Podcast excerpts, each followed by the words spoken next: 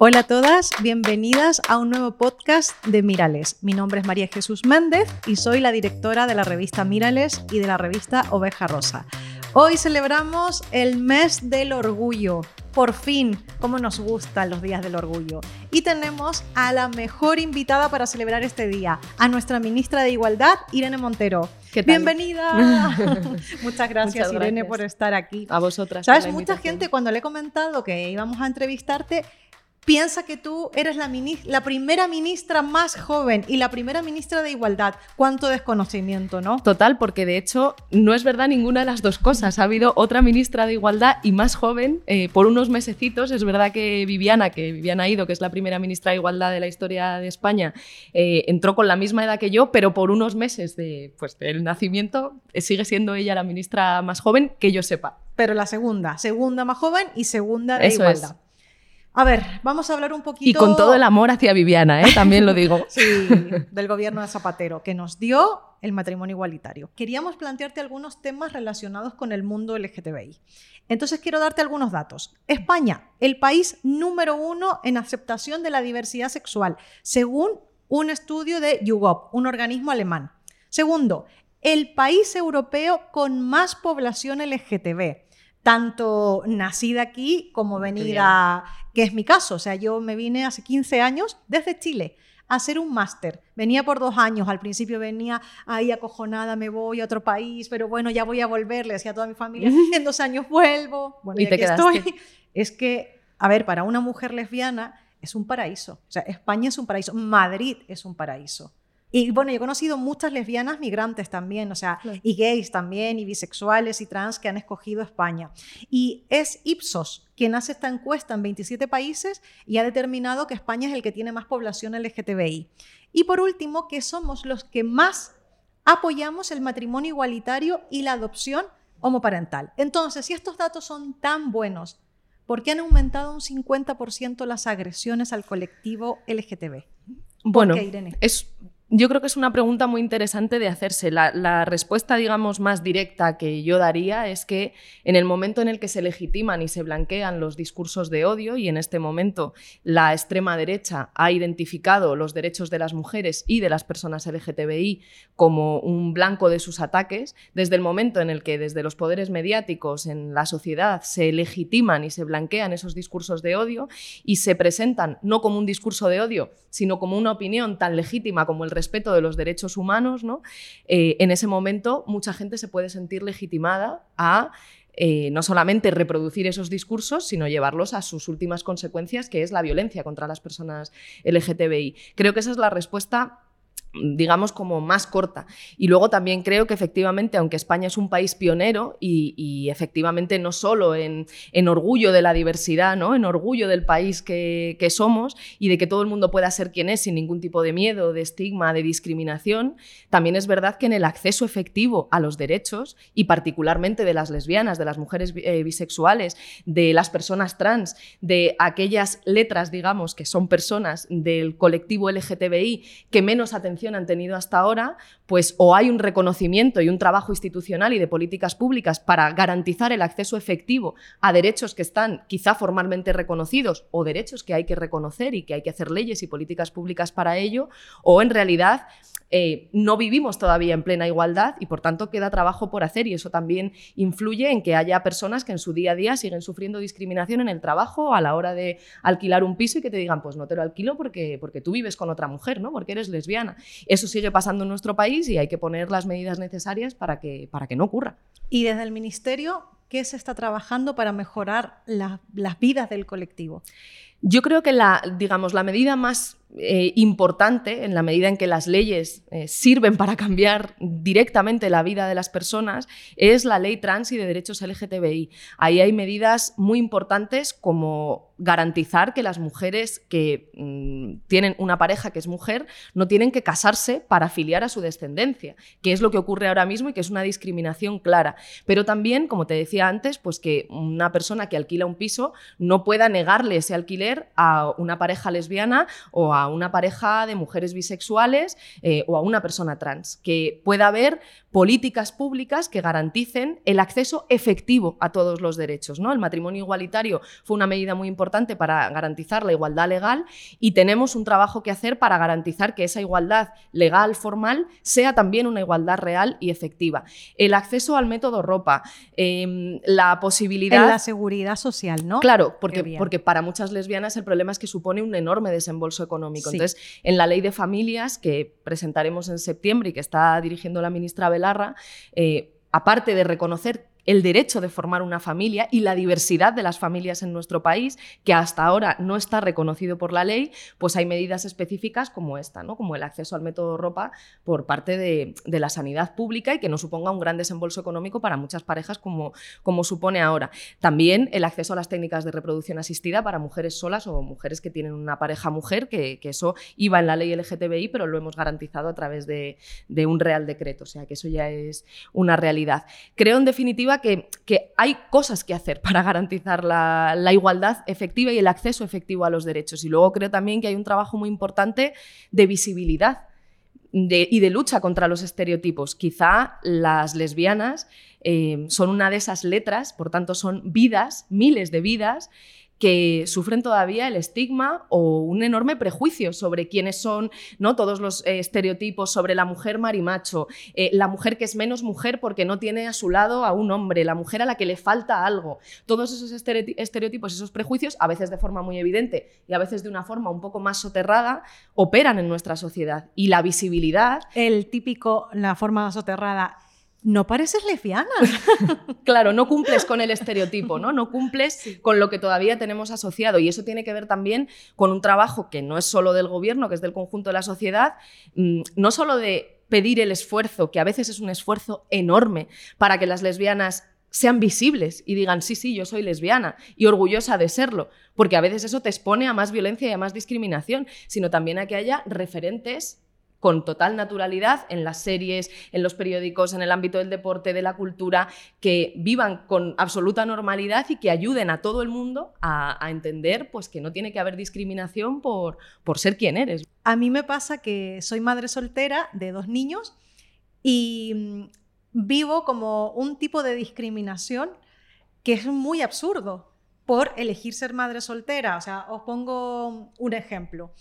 Eh, hay gente que porque en el cole de mi hijo, que es un cole público, lo elegí justamente por eso, por bueno, porque la educación pública pues, es el modelo que yo quiero que siga y me parece mucho más inclusivo y respetuoso con la diversidad familiar. Y entonces en el cole hay otra familia con dos madres y al final pues es una presencia lésbica en sí mismo, grande. Todo el mundo sabe que esta niña tiene dos madres. Y bien, es la diversidad. Pero yo tengo que estar constantemente saliendo del armario, en plan de, soy madre eh, soltera, lesbiana. Ah, eh, pero si ya te puedes casar, o sea, sí, ¿vale? Yo me puedo casar, pero, no me he querido casar, primero no he encontrado a nadie. Ah, pero ¿por qué no lo tuviste con alguien? Porque es que al final ya, ya podéis hacer muchas cosas. Y es como, Vale, pero para eso me tengo que enamorar, no ha surgido, he querido ser madre. Es mi decisión. Porque claro, es como, eh, bueno, ahora esta gente tiene los derechos y no los usa, tal. Y además es que, claro, ya al ser soltera, directamente eres heterosexual. O sea, eres heterosexual. O sea, es como que todo el tiempo te tienes que reafirmar. Claro, cuando yo era más joven, recuerdo que me corté el pelo para parecer más lesbiana. En plan, de la gente no se cree que soy lesbiana, pues tenía, no sé, 19 años y ligué mucho menos, ¿eh? porque se me puso así como infladísimo, parecía un Playmobil, o sea, no, ahora defiendo mi derecho del pelo, pero claro, es como, claro, y frente a mis hijos todo el tiempo un trabajo contra el estereotipo, de visibilidad, de, sí, soy lesbiana, eh, eh, mi, mi, hijo lo sabe, lo dice, es que mi mamá eh, busca una novia, aunque no quiero que la encuentre, porque si no ya no voy a dormir con ella, ¿sabes? O sea, un poco ahí, pero, pero claro, que lo tengan claro, me parece importante. Pero el tema del estereotipo es muy, es muy fuerte. Vosotros habéis hecho hace poco una campaña eh, ¿Quién es quién? Eh, sí, del Día contra la LGTB. Eh, ¿no? Y estuvo muy guay porque ahí habla también de los estereotipos. Claro. O sea, esa campaña estuvo muy bien, ¿eh? Más campañas así, Irene. Es que yo creo que la función principal de un gobierno es garantizar derechos ¿no? y, revisar el conjunto de políticas públicas, también en coordinación con las comunidades autónomas, con los ayuntamientos, con los sindicatos, con los empresarios, ¿no? con, con todas las organizaciones de la sociedad civil, para ver Incluso cuando hay derechos que están reconocidos, si hay determinadas personas que no están accediendo de forma efectiva a ellos, pues que está fallando para poder garantizarlo. Eso es, yo creo, lo, más importante, porque no podemos hablar de democracia plena y de, garantía de los derechos si esas vulneraciones se están produciendo, insisto, incluso aunque a veces estén reconocidas formalmente o legalmente en, la ley. Pero parte de nuestra función, yo creo también como instituciones, es apoyar esa visibilidad, eh, porque la lo que no se nombra no existe. Lo que no está en el debate público está mucho más sometido a la dictadura de los estereotipos. Entonces, garantizar la normalidad, que se pueda ver también la diversidad que las lesbianas no son solo de una manera, que hay muchas formas de, ser, de estar en el mundo y que todas son igualmente legítimas, ¿no? Y que todas esas personas tienen derecho a ver sus derechos garantizados. También con las personas trans, por ejemplo, pues yo creo que hay un trabajo importante en ese sentido y en general con las personas LGTBI, por supuesto también cuando hablamos de derechos de las mujeres, pues combatir muchos mitos y muchos estereotipos que siguen operando en la sociedad. Por eso también es una tarea las campañas de sensibilización o las campañas de prevención de las violencias o de lucha contra la LGTBI fobia o de respeto de la diversidad, tienen que ver con eso también, con la función que tenemos las instituciones de contribuir a que la sociedad forme parte del debate público que las personas somos diferentes, somos diversas y que todas tenemos derecho a desarrollar nuestros proyectos de vida. Pues como tú describías, ¿no? Cuando hacíamos el encuentro de lesbianas en, el ministerio, que decíamos, bueno, por el Día de la Visibilidad Lésbica, por primera vez en una institución pública vamos a llenar el Ministerio de Lesbianas que, puedan hablar entre ellas y también con la institución. Y muchas de las experiencias más dolorosas, aparte de vulneraciones evidentes de derechos, en el caso de lesbianas migrantes o en situación administrativa irregular, eh, ¿no? cuando digamos, ves la, crudeza de la vulneración de derechos, muchos relatos también tienen que ver con cosas que parecen como más ligeras o que no son tan importantes, pero que terminan condicionando los proyectos de vida y las experiencias de vida de muchas mujeres, como lo que tú decías, ¿no? De tener que estar saliendo constantemente del armario o justificando mis decisiones vitales, cuando en el caso de que yo fuese una mujer hetero, eso nunca se me pediría, ¿no? Siempre, o la heteronorma, ¿no? El tener todo el rato que estar diciendo, no, no, si es que también es legítimo que yo tome esta decisión sin ser heterosexual. Eh, digamos, ¿podemos comparar eso con la necesidad de luchar contra las agresiones LGTBI fóbicas? Pues claro, son dos cosas, mm, digamos, como de, de, dimensiones diferentes, pero que una lesbiana pueda ir al ginecólogo sin tener que dar cuenta de su orientación sexual o de su identidad de género, Em, o de sus características sexuales, pues también es importante. Ahí falta muchísima información, o sea, yo, porque ahora tengo una ginecóloga lesbiana, pero antes, eh, claramente, viví situaciones muy desagradables como mujer lesbiana, en plan de eh, sexo, sí, medidas de anticoncepción, no, pero como es que tengo sexo con una mujer. Bueno, es que los mitos ah, sobre la sexualidad de las lesbianas o de las bisexuales. bueno, cuando no consideras que es sexo, el sexo entre dos mujeres. Porque si no hay penetración claro, por un pene. No hay nada, o sea, no, no, no. Mira, ahora que mm. sacaste el encuentro, eh, justo era algo que te quería preguntar, porque a nuestras lectoras que no lo saben, aunque lo publicamos en Mírales, el Día de la Visibilidad Lésbica nos juntamos aquí en el Ministerio 70 lesbianas de toda España todas muy diferentes, todas muy diversas, la verdad es que estuvo muy bien y todas te contamos nuestros problemas. O sea, estuvimos como tres horas hablando de yo creo que tal, yo creo que cual. Entonces ahora que ya ha pasado, han pasado un par de meses, yo te quería preguntar, con la información que recabaste ahí, con todo lo que escuchaste, eh, ¿qué fue lo que más... Eh, te llegó y qué fue lo que te impulsó también a pensar otro tipo de, políticas hacia las lesbianas? Sabes que Gloria Fortún fue la compañera que se, está encargando, digamos, de sistematizar todo lo que, ¿no? Y de relatar em, todo lo que, lo que pasó en ese encuentro. Que yo creo que todavía, todavía sigue, todavía sigue, por eso eh, a, fecha de ahora todavía sigue haciéndolo. Creo que va a ser un trabajo eh, muy bonito, pero no obstante vivimos mm, ese encuentro y te puedo contestar a la pregunta, aunque esas conclusiones no estén todavía terminadas de redactar.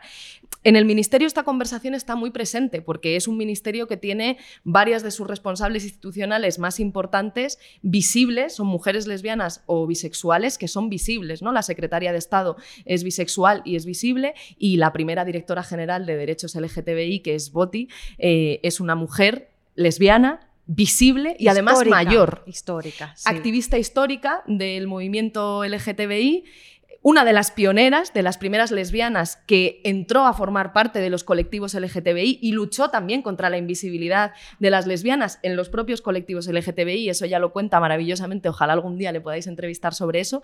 Yo creo que la memoria y rescatar la memoria de las lesbianas españolas es también una tarea que tenemos pendiente y a la que hay que contribuir desde las instituciones en todos los ámbitos, en el activismo, en la cultura y, en el deporte y en todos los ámbitos. Y, y es mayor, además, y los derechos de las lesbianas en general, de las personas LGTBI mayores y de las lesbianas mayores, también es un gran tema. Em, tabú o desconocido o al que no hemos prestado la suficiente atención. ¿no? Muchas veces cuando, cuando las personas LGTBI se hacen mayores y particularmente bisexuales o lesbianas vuelven a entrar en el armario. A lo mejor imagínate si, si van a una residencia. Entonces, como que ahí hay muchos temas, ¿no? cuando vas descendiendo al detalle, que te das cuenta que todavía no hablamos lo suficientemente, ni siquiera a veces nos preguntamos si esos problemas existen o cómo afectan a la vida de una persona, si, si le impiden ser feliz o si dificultan su felicidad, que es al final por lo que nos tenemos que preocupar. Y la, soledad, que hace ¿Y la soledad? se publicó un estudio de que los mayores LGTB están muy solos. Claro, claro. Y, y, a veces es eso como una especie de vuelta al armario, ¿no? Que, que bueno, que, que dificulta el acceso a tus derechos y que dificulta la visibilidad. Lo que más me impactó de ese encuentro Em, aparte de efectivamente, como todas las notas de todos los derechos que hay que ir ¿no? incorporando a las políticas públicas y a las leyes, fue la, como la propia alegría por el encuentro en sí. O sea, muchas eh, de las compañeras que intervinieron decían, no tenemos suficientes momentos de encuentro específico de las lesbianas para hablar de nuestras vivencias, de nuestras experiencias, para ver derechos que se están vulnerando a lo mejor en diferentes experiencias de vida y que podríamos traducir en propuestas de política pública. Organizaciones de la sociedad civil específicamente Mm, preocupadas o específicas de lesbianas o específicamente preocupadas que presten atención a, esos derechos que quedan por garantizar, o sea, como la, la necesidad también de, ser un sujeto político, de ser reconocidas por las instituciones como un sujeto político. Y eso me, impactó porque efectivamente España es un país pionero en el reconocimiento de los derechos LGTBI y cuando desciendes un poquito, sin, sin restarle ningún valor a, a ese ser pionero, y orgullosos y a ser un país orgulloso y orgullosamente diverso, ves que todavía quedan cosas por hacer y que todavía hay muchas lesbianas, por ejemplo, que, que a lo mejor ese día era la primera vez que sentían que había un reconocimiento específico institucional a, las lesbianas como un sujeto con derecho a plantear demandas políticas que las instituciones tenemos que escuchar. Eso, eso me, sorprendió y bueno, y hay un compromiso. A mí me encantó. A mí en lo personal es que me pareció maravilloso, o sea, fue un evento maravilloso, nunca visto. Yo no sé si en otros países de pronto eh, una parte del gobierno ha invitado a lesbianas, al menos yo no lo he leído en otros medios de comunicación y yo creo que todas estábamos tan contentas, o sea, tan contentas justamente de eso, de sentir, porque siempre hemos sido la letra más invisible, o sea, siempre lo hemos sido, mm, para bien y para mal. O sea, ya la presunción de heterosexualidad que ha caído sobre nosotras, que a veces nos ha salvado la vida de palizas, de la cárcel, hablo de, un, todo nuestro historial o sea, de, la historia de, nuestro país y tal, pero también nos ha llevado a, que no se nos note, que no se nos vea y que se nos permitiera alzar la voz fue simbólico y, y, maravilloso. Y yo en esa oportunidad, Irene, lo, lo que te dije, mi, principal preocupación a día de hoy, porque soy madre y ya ves que cuando uno ya se vuelve madre tal, es el tema de la educación. o sea, eh, para mí, o sea, creo que desde el momento en que me convertí en mamá, eh, ver que la sociedad, o sea, es que le cuesta tanto... Em, encajar tu, tu modelo de familia eh, mira, yo tengo una anécdota que ahora me da risa, en ese momento me molestó mm. muchísimo, pero estar en una terraza... Bueno, el humor siempre ha sido un recurso de las feministas, de las personas LGTBI para precisamente... Totalmente. ¿no? Para afrontar desde la resiliencia es que si no te ríes, o la discriminación. mis hijos, yo soy muy morena y mis hijos son muy nórdicos. Entonces, claro, ya ahí eso lleva a que mucha gente especule sobre... Sobre, tu propia maternidad, ¿no? Y entonces recuerdo estar en una terraza y que en la mesa de al lado había gente y no estoy hablando de una señora mayor, estoy hablando de chicas jóvenes con tatuajes en plan modernas, que tú ya les ves la apariencia moderna y directamente dices, bueno, esta gente es muy moderna en su mentalidad. Y recuerdo que la mujer me dice, qué alto, mi hijo en ese momento el mayor, Lucas, tenía dos añitos. Eh, qué alto, ¿no? Y yo, sí, el padre es alto, ¿no? Y yo, no hay padre. Vale, vale, pero eh, eh, ¿es alto?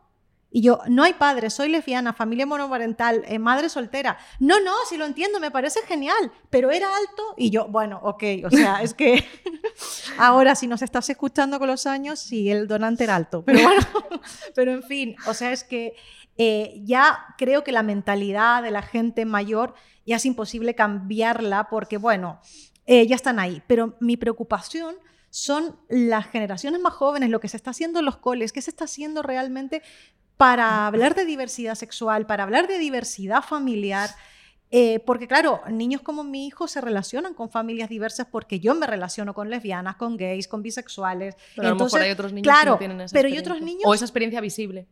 Otros niños, ¿qué pasa con otros niños? O sea, eh, y de hecho de familias eh, heterosexuales, de padres heterosexuales. O sea, ¿qué pasa con esa gente?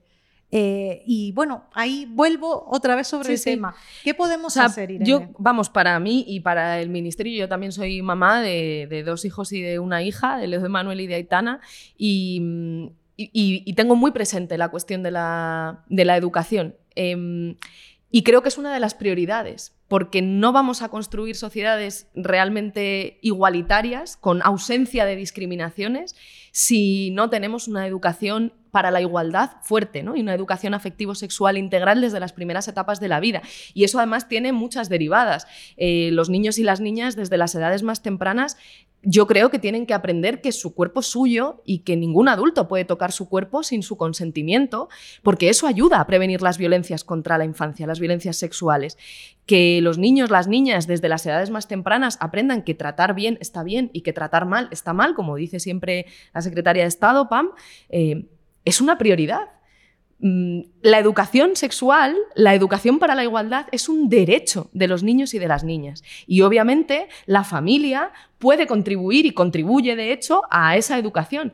Pero incluso en las familias que crean que por ser lesbiana tienes que ser discriminada, esos niños y niñas tienen derecho a recibir una educación sexual en la que, en la que se le diga que si ellas son lesbianas o que si tienen una amiga lesbiana, no la pueden discriminar por eso, ni se merece esa discriminación.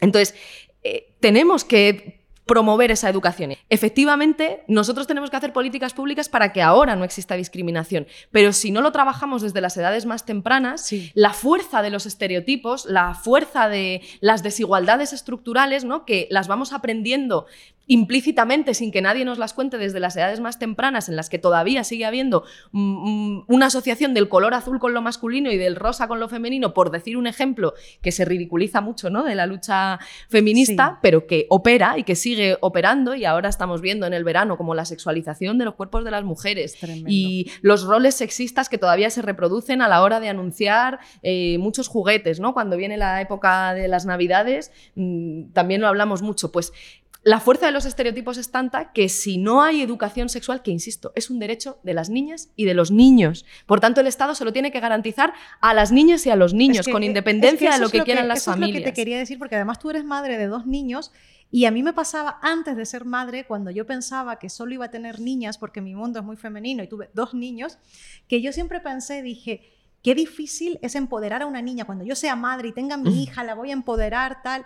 Ahora que soy madre de niños, creo que el trabajo del empoderamiento de las niñas se está haciendo muy bien y hay muchas películas infantiles que hablan de eso, pero por más que yo intento educar a mis hijos en los valores del feminismo, de la diversidad, eh, yo siento que hay algo que yo en mi cabeza llamo el camino del machirulo, que es que la sociedad te empuja a tus hijos ahí, o sea, con cosas, con comentarios que vienen, que me dice, que escucha de otros niños y digo, oh Dios mío, o sea, es que realmente crear niños feministas es muy difícil porque la sociedad la tienes en contra. Porque nuestra sociedad sigue siendo machista, incluso a pesar de todos los avances y eso opera de una forma como muy naturalizada, que, eso, que aprendes sin darte cuenta, por decirlo así, aprendes de una forma muy implícita, ¿no? Y, y son además roles y estereotipos muy poderosos y tienen que ver con cómo vistes, con, ¿no? Y, además vas viendo en la evolución de, tus hijos e hijas, lo vas viendo, ¿no? Como en, según qué entornos eh,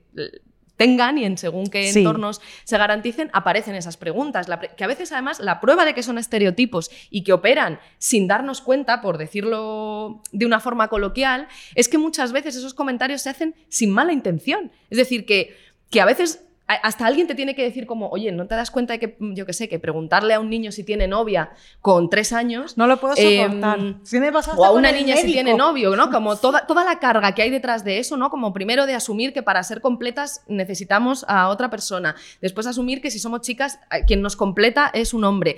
Que con tres años ya podemos tener una relación de noviazgo, ¿no? Como toda la carga que hay detrás. Y sin embargo es un comentario súper liviano en muchos contextos, ¿no? O sea, que al que no se le da importancia o que se dice con toda la buena intención, o sea, como, como si fuese una forma, yo qué sé, como natural, ¿no? De establecer sí, contacto, de relacionarte, con, un, niño pequeño. Cuando, Como cuando el médico el otro día le dice a mi hijo mayor, pero ¿tienes novia? Y él, no, tengo amigas. Y yo muy bien, le digo, no tiene ni novia ni novio que también puede, ¿eh? o sea, que dejarlo claro. Volviendo al tema de la ley... Eh, Pero una cosa que te quería decir con esto, creo que no es solo educación sexual, que es fundamental, o sea, uno de los pilares de la acción del Ministerio de Igualdad y también de, educación tiene que ver con, con esto, pero también es la visibilidad de referentes.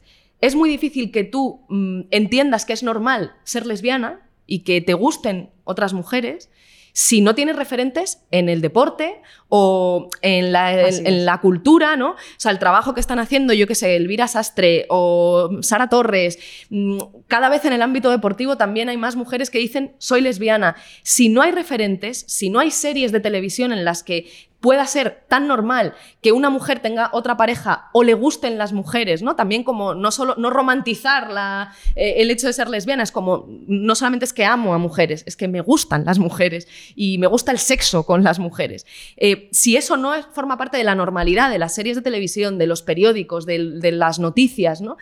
del deporte, de la cultura, eh, bueno, y películas infantiles, que el viernes yo ya tengo entradas para ir a ver La Guiar. No sé si a tus hijos les gusta. Estoy un poquito por detrás todavía en ah, esto. Vale, vale, pero claro. Porque tienen cuatro años y van a cumplir cuatro y tres ahora en este la, verano. La película ha sido em, prohibida en 14 países por mostrar el primer beso entre dos personajes lésbicos. Eh, una pareja que tienen un niño. O sea, yo estoy encantadísima, estoy muy feliz. O sea, que vas a ver. Sí, sí, sí. Ya pronto tienes las entradas. también, si mi niño tiene cuatro, es que es fanático. Vale, vale. Es que las madres solteras tiramos más de televisión para poder trabajar, entonces era inevitable. Yo tengo, estoy en esa contradicción en este momento, porque otro de los efectos de ir creciendo es que, claro, pues cada vez piden más televisión y los dispositivos audiovisuales además forman parte. Es que cuando sois dos, pues es más fácil, pero si no. no sé yo. La ley LGTBI, que la estamos esperando eh, como agua de mayo. ¿Qué está pasando? Porque claro, hemos caído en el ILGA, que presenta el ranking de derechos LGTB de los países, hemos caído el número 11 por no estar generando leyes eh, que favorezcan al colectivo LGTBI, sobre todo a los trans, a los no binarios, que están más ahí, que antes, en 2011, estábamos en el segundo lugar, hemos caído un poco. Yo creo que con la ley vamos a subir, ¿eh, Irene? La ley, la ley trans y LGTBI necesita una aprobación urgente, porque las personas LGTBI no podéis esperar más, y eso es una evidencia, ¿no? Y los datos que hablábamos antes de aumento de las agresiones y de los discursos de odio, los primeros que más crecen en España, según datos del Ministerio del Interior, son por motivos raciales o étnicos, y los segundos violencia LGTBI. Por tanto, es urgente la aprobación de esa ley y va a llegar al Congreso este verano. O sea, va a llegar al Congreso antes de que, de que nos vayamos de vacaciones, digamos. Em, ¿Qué ha pasado? Pues lo que pasa con todas las leyes feministas, que, cuentan con muchas más trabas que otras leyes, incluso pese a ser de las que más consenso social generan. Todos los estudios y las encuestas disponibles, eh, las que han preguntado con buena voluntad y las que a lo mejor si se me permite la interpretación, lo han hecho esperando que saliese un gran rechazo, por ejemplo, al reconocimiento de los derechos de las personas trans, se han encontrado con que es una de las leyes de este gobierno de coalición que más consenso social genera. Pero pese a eso, reciben muchas más trabas que otras leyes para ser aprobadas. Y, por ejemplo, el Consejo General del Poder Judicial, que tenía máximo un mes para poder emitir su informe, tardó casi cuatro meses en emitirlo. Tardó casi cuatro meses, incumpliendo la ley, incumpliendo su propia ley, que le decía, oiga, usted tiene un mes para hacer este informe. Eso pasa sistemáticamente. Todas las leyes feministas han encontrado la oposición del Consejo General del Poder Judicial, recuerda el matrimonio igualitario, las barbaridades que decían, ¿no? que era lo mismo que dos personas del mismo sexo se pudieran casar, era lo mismo que casarse con un animal. Es decir, siempre, eh, siempre han encontrado las leyes feministas muchas más trabas. que la mayoría de otras leyes para ser aprobadas. Y en cuanto se aprueban, como ocurrirá con la ley trans y LGTBI, pues ese respaldo social con el que ya cuenta esta ley que está en tramitación se convierte en un consenso que hasta quienes se opusieron de una forma más, digamos, de tripa, ¿no? más visceral, pues tienen que reconocer que obviamente es un avance en derechos y que además cuando una persona avanza en derechos, avanzamos todas, avanzamos todas. Que y hablando de leyes importante. feministas, enhorabuena por la ley de solo sí es sí. O sea, es que es una maravilla. Es muy importante, es una ley muy importante para, para, dejar de. o para intentar abandonar el paradigma y esa cultura de la violación que sigue tan presente en, nuestras calles y en las fiestas y en nuestro país y en los centros de trabajo y que haya una verdadera cultura del consentimiento. Que la libertad de las mujeres, la libertad sexual de las mujeres sea un derecho. Quería recordar además, eh, para las personas que no han visitado la web del Ministerio de Igualdad, que hay cosas muy interesantes. Por ejemplo, hay una guía para denunciar eh, delitos de odio. Te explican cómo lo tienes que hacer en todos los sentidos. También hay una guía que me, que me encantó, que es para las personas LGTBI refugiadas, las que buscan refugio en España. Y conocimos, eh, de hecho, en el encuentro que hicimos de lesbianas aquí en el ministerio, a una pareja de chicas saudíes que huyeron mm, hacia España para salvar no solamente su vida, ¿eh? que o sea, vamos, es lo básico, para salvar su amor, su relación, su derecho a vivir no, eh, sus vidas. ¿Nos puedes contar un poquito cómo fue ese rescate pues que es se una, una lucha que, bueno, que obviamente que ha, ha tenido implicada a todo el ministerio, pero que que ha trabajado especialmente Boti, que es la directora general de Derechos LGTBI. Y bueno, pues básicamente em, es lo que has contado, ¿no? Es una historia, por otra parte, y desgraciadamente sigue habiendo muchas historias así, de mujeres que tienen que huir de sus países para salvar sus vidas y para poder desarrollar sus proyectos de vida. Y en el caso de estas chicas, pues, pues era así. Em, estaban enamoradas y, y, bueno, y no podían ser lesbianas, no podían ser estaba en riesgo su vida por ser lesbianas. Eh, entonces lo que hicieron fue huir y, por supuesto que, hicimos todo lo posible para, prestar ese apoyo para que puedan estar hoy aquí. Pero más allá de eso, lo importante es que trabajemos para que eso no vuelva a pasar. Lo mejor que podemos hacer para nuestro presente, pero sobre todo el mejor regalo que le podemos hacer a nuestras hijas y a nuestros hijos. Decirles, he luchado y hemos luchado juntas, porque todo se consigue juntas, eh, para, para, que tú vivas en un país con más derechos. Irene, muchísimas gracias por acompañarnos en este podcast y esperamos tenerte en otro ya cuando se apruebe la ley, comentando, ¿vale? En, antes del verano está en el Congreso y después ya dependerá también de los grupos parlamentarios, pero bueno, yo creo que los grupos parlamentarios saben que es urgente aprobar esta ley. Bueno, algunos más que otros, ¿no? La mayoría, la mayoría feminista de la Cámara se va a hacer valer. Ya verás cómo sí. Muchas gracias, Irene, y feliz orgullo para todas. Feliz orgullo.